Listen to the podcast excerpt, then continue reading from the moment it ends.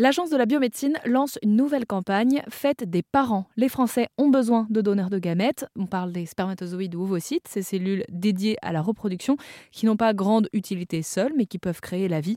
Anaïs fait partie des donneuses de l'année 2022. Je pense que c'est important de dire que je suis une jeune femme déjà, euh, de 22 ans, et que je suis noire.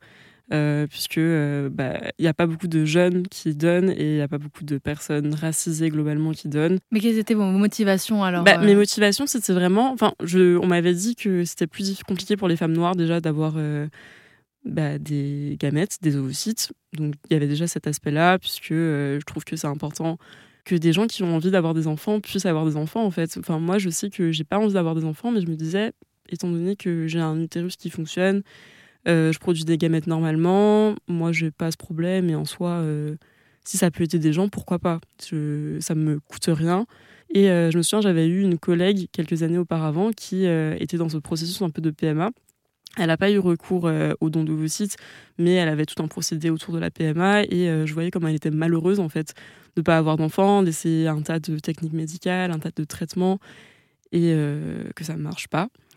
Euh, donc j'avais un peu ça en tête parallèlement. J'avais aussi juste l'aspect euh, aider des femmes qui ont envie d'avoir des enfants, quelles qu'elles soient, et que ça puisse leur faire plaisir, quoi. Ça fait du bien, ça fait du bien à tout le monde. Et des profils comme celui d'Anaïs sont effectivement très recherchés par l'Agence de la biomédecine. Écoutez Marine Janté, directrice générale. On aimerait bien, alors il faut tout le monde, on prend tout le monde, voilà.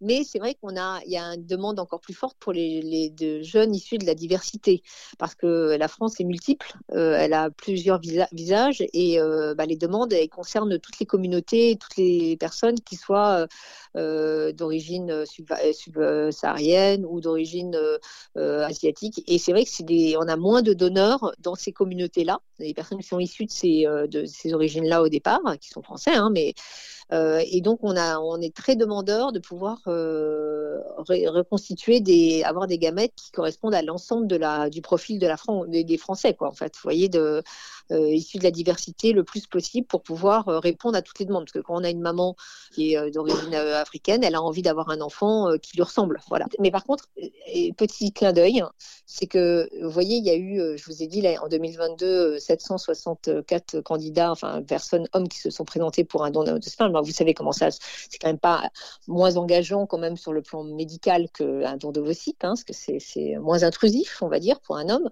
Euh, et avec, en plus, avec un don, vous avez vous fabriquez beaucoup de paillettes, hein, donc ça permet quand même, ça, ça, ça c'est assez euh, exponentiel comme euh, dès que vous avez un donneur, ça répond à pas mal de besoins. Mais il y a eu quand même 990 femmes dans la même année qui ont été, qui ont fait un don d'ovocyte. Et donc je me dis que même en termes de valeur absolue, il y a quand même plus de femmes qui donnent voyez, alors que c'est quand même très, très. je remercie beaucoup ces donneuses, je remercie tous les donneurs, mais j'ai un petit clin d'œil pour les donneuses parce que c'est quand même, euh, vous voyez, quand vous êtes en simulation ovarienne, c'est plus engageant quand même pour, euh, pour des femmes hein, de faire un don d'ovocytes. Donc, euh, je, je, trouve que c'est. voilà, souvent, on se rend compte que c'est souvent les femmes qui donnent plus quand même, donc on, on, cherche les hommes, on a besoin des hommes. Ah, c'est assez surprenant parce qu'on aurait tendance à penser qu'on parle un peu plus ou que c'est plus courant de parler du don de spermatozoïdes alors qu'en fait, il y a plus de femmes qui donnent aujourd'hui bah, Les femmes euh, en parlent moins peut-être. Est-ce que c'est tabou de euh, faire un don d'ovocytes?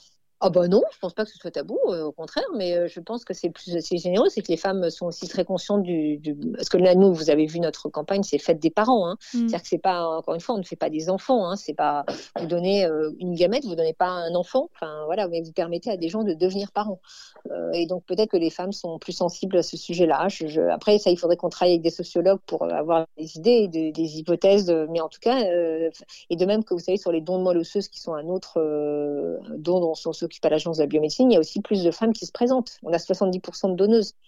Alors qu'on a besoin des hommes, pour le coup, en plus, là, c'est vraiment très important d'avoir des hommes pour la monosseuse parce que les femmes sont souvent plus immunisées avec les grossesses. Avec, euh, voilà, il y, a, donc les, greffes prennent moins bien que quand c'est un homme. Donc, euh, en général, les, médecins préfèrent prendre des, la moelle osseuse de masculine chez les hommes parce que ça donne des meilleurs résultats pour euh, la prise de greffe après. Mais on a plus de femmes qui se présentent. Donc voilà, c'est un, constat qu'on voit dans différents secteurs.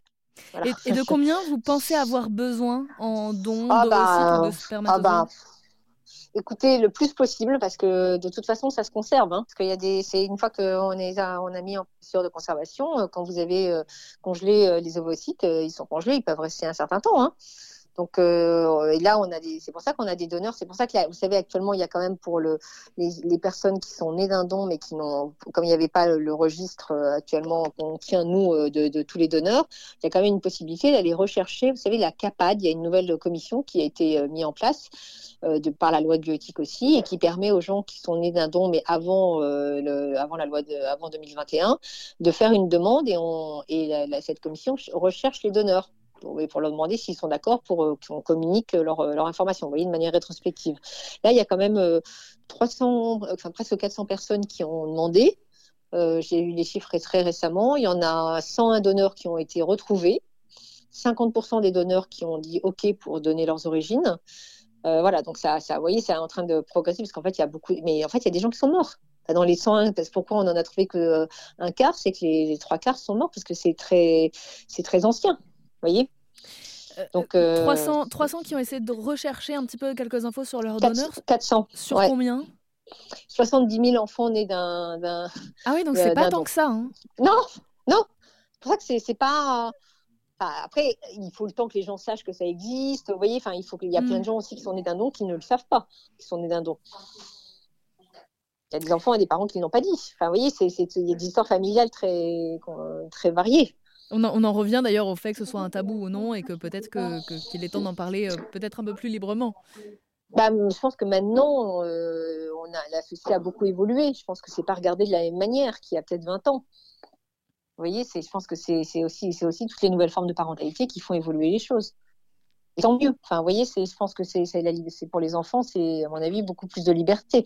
Mais c'est vrai que c'est minime et puis, et puis entre nous, je pense que euh, voilà, c'est ces gens c'est tout à fait normal qu'on permette aux enfants de savoir euh, euh, d'où ils viennent, etc. Mais mais ça changera rien dans leur vie. Leurs parents, ça restera leurs parents, c'est ceux qui les ont élevés. Enfin, vous voyez, je pense que c'est pas c'est une demande légitime, mais je pense que c'est des, ça, voilà, ça, ça je ne sais pas vraiment si ça répond à toutes les interrogations de ces personnes-là au fond. Enfin, vous voyez, mmh. face à ce genre de, mais ceci dit, c'est normal qu'on leur permette de le faire. Enfin, voilà, je pense que ça, c'était l'évolution normale. Ce sera intéressant dans 20 ans de voir euh, combien l'ont fait vraiment euh, et qu'est-ce que ça leur a apporté. Je, je, voilà, c'est très, très, très personnel tout ça. Hein. Je pense que ça varie beaucoup selon les gens. Je rappelle le nom de cette campagne menée en ce moment par l'Agence de la biomédecine, Faites des parents. L'idée est d'inciter au don de gamètes, de spermatozoïdes ou d'ovocytes. Euh, je rappelle qu'une femme peut donner ses ovocytes entre 18 et 38 ans, un homme peut donner ses spermatozoïdes entre 18 et 44 ans.